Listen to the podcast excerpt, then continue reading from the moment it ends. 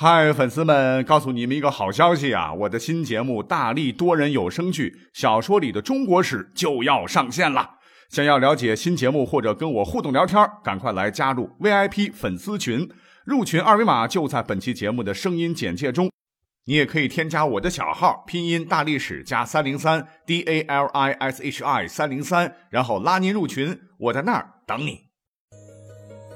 管他正史野史。这里只有大历史，大力讲的历史正在播出。欢迎收听本期节目啊，历史节目啊。为什么我喜欢做这个节目？因为历史它是一个非常好玩的一个巨大的宝库哈，里面有很多不为人知的谜案，呃，可以让我们化身为福尔摩斯去寻找其中的蛛丝马迹。所以做历史节目啊，你永远不用担心你创作源泉会枯竭哈。我们随手拈来啊，一些历史话题，我们都够谈好几期的啊。比如说今天啊，我本来是打算围绕啊几千年以来啊各位耳熟能详的一些千古佳话啊来做一期探秘真相的节目了。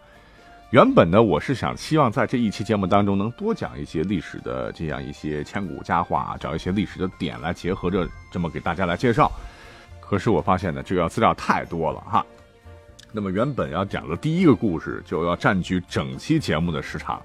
所以在这里向各位听友道歉啊，我今天只能讲一个故事了。那我保证啊，今天一定会详细的哈把这个故事给讲好。那今天我们要讲一个什么样的故事呢？哈，那就是啊，我们小的时候家长给我们讲过，老师给我们讲过，已经熟的不能再熟的哈，嫦娥奔月的故事。哎，各位一听说，哎，这个故事我都听过很多很多遍了，不要讲，不要讲。其实告诉各位哈，你一定会听到不一样的内容。不过首先，我们还是要把这个典故重温一下啊。那嫦娥奔月啊，话说是一个非常美貌的一个姐姐叫嫦娥啊，有个老公叫做后羿啊，夫妻生活很和谐，因为后羿善射日啊。曾经是一口气呃射掉了九个危害人间的太阳啊，被老百姓所敬仰。后来这个后羿呢，到王母娘娘的原型啊西王母那里呢，求来了一颗长生不死之药。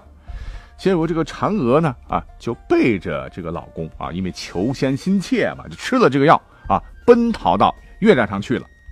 结果嫦娥发现啊，月亮上虽然是琼楼玉宇啊，可是高处不胜寒。是寂寞难耐啊，于是就后悔了，就又想起了在人间的后羿啊，日日夜夜对她的百般好啊，所以就想办法给人间的后羿啊，她的丈夫传话说，说我还是很爱你的啊，可是上了天下来太难呐，怎么办呢？啊，唯独在每年的八月十五月圆的时候，你呢要用面粉做丸啊，做成圆月形状啊，里边搁上各种的馅儿啊。放到屋子的西北方向，然后连续呼唤我的名字啊，嫦娥，嫦娥，嫦娥，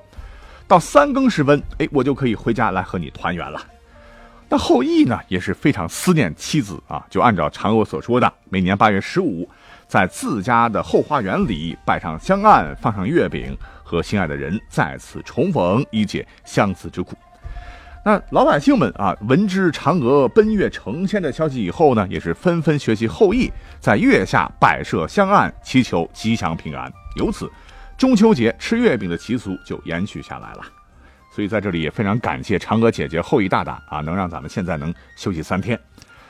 当然了，这是一个神话故事了啊。那这个故事呢，出自西汉皇族淮南王刘安及其门客集体编写的一部。哲学著作叫《淮南子》，其实在这本书里边呢，还有一个嫦娥奔月的版本了。那就是说，嫦娥不是为了成仙，而非常自私的啊，把后羿唯一一颗长生不老的药丸吞了啊，然后抛弃了后羿。而是后羿从西王母处啊求来长生不死之药之后，他有个坏徒弟啊，叫做庞蒙的人，哎，知道了这个事儿，于是呢，庞蒙就想去偷窃，哎，结果偷窃时被嫦娥发现。这庞蒙啊，一见嫦娥姐姐长得那满水灵啊，就动了邪念。情急之下啊，嫦娥只得吞下了不死之药，飞到了天上。可是飞到天上的嫦娥啊，因为实在太思念善射的郎君啊，就滞留在了广寒宫，而且还催促吴刚啊，这个倒霉催的是砍伐桂树，让新萌宠玉兔捣药啊，想有一天再次配成落地之药，好早日回到人间和后羿团聚。啊，不论这两个版本怎样，总的来说吧，这个嫦娥奔月啊是一个比较凄美的爱情神话故事。但是我讲过啊，往往历史上传下来的一些神话故事啊，都是来自于真实的历史事件和人物，然后再通过一代代人的加工创作，哎，就创作出了非常浪漫的、非常具有玄幻色彩的神话传说。这也就是为什么说艺术来源于生活，高于生活嘛。那么关于后羿和嫦娥呢，其实真的能够在古代的很多典籍当中找到历史原型的啊。我们先说后羿啊，历史上其实有两个后羿啊，各位可能不知道吧？一位呢就是上古时代哈武帝时期帝喾时的一位英雄人物啊。话说这小子年仅五岁的时候啊，就被狠心的父母抛弃在深山，自幼在山林中长大啊，善于射箭，后来成为了射师。曾经帮助帝尧啊征战四方，匡扶黎民，那他呢就是历史上的大义啊。就因为他呢人品好，能力强哈，被帝喾相中，还成了人家的上门女婿啊，迎娶了帝喾之女嫦娥为妻，啊，也就是换言之，嫦娥最早的原型呢就是帝喾的女儿大义的老婆。原本人家这个嫦娥她不叫嫦娥啊，因为美丽端庄啊，本来叫恒娥。因为西汉的时候啊，汉文帝叫刘恒嘛，为了避讳啊，所以把人家这个恒娥改成了嫦娥。在历史上哈，据说啊，嫦娥和这位大义啊，开创了一夫一妻制的先河。那另一个后羿的原型啊，呃，就是三皇五帝之后夏王朝东夷族有穷氏的一位首领啊，本唤作夷义啊，夷夷人的夷。那。这个国家的位置大概就是在今天山东德州一带啊。据说呢，这个夷义啊继承了祖辈善射的传统啊，剑法神妙。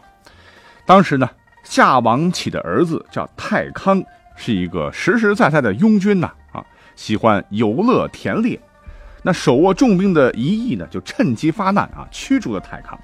之后啊，名义上立了太康的弟弟叫仲康为夏王，而自己其实是幕后的实际操纵者。可这个仲康啊，就想着哪一天能够翻身当家把歌唱啊，结果呢，当然就被后羿无情灭之了。等到仲康死后啊，仲康的儿子继位了，而此时的后羿已经无所顾忌了啊，索性就把夏王族踢到一边，自己当了国王，史称太康失国。无独有偶啊，夏朝初期呢啊，有一位部落酋长的女儿。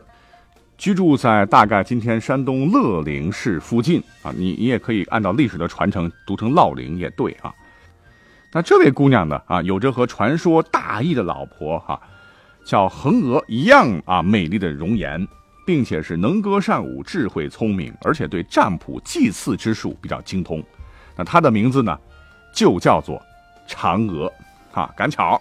后来这个嫦娥就嫁给了一义啊，而且两个人还生了一个儿子。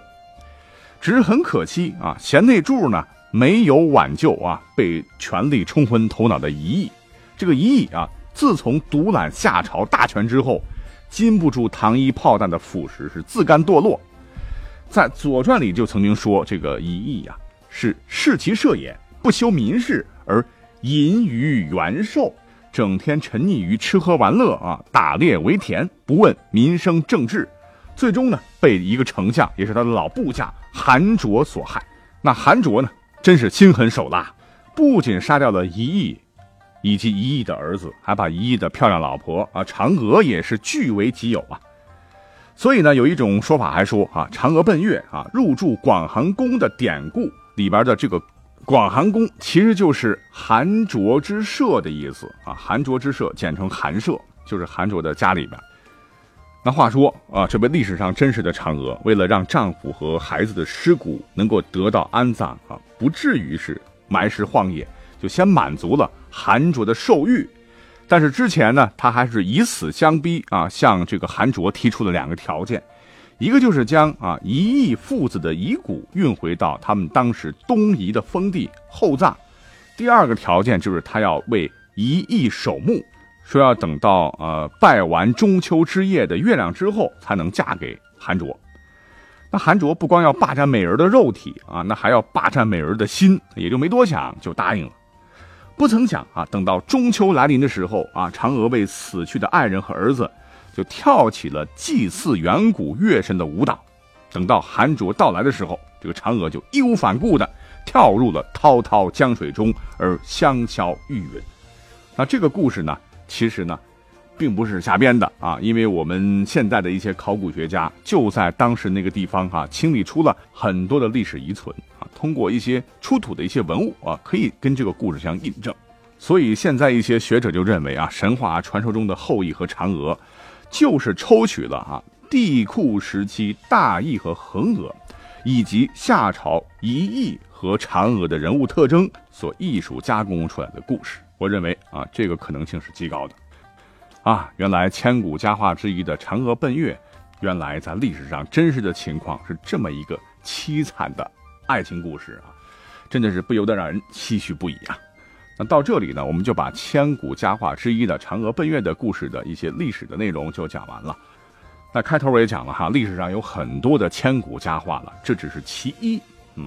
那之后还有很多，我会结合着真实的历史的原型以及故事啊。然后把这些内容做出来啊，奉献给各位。如果没有听够的话啊，我们下期继续来聊啊。今天已经很晚了，感谢各位的陪伴，我们下期再会。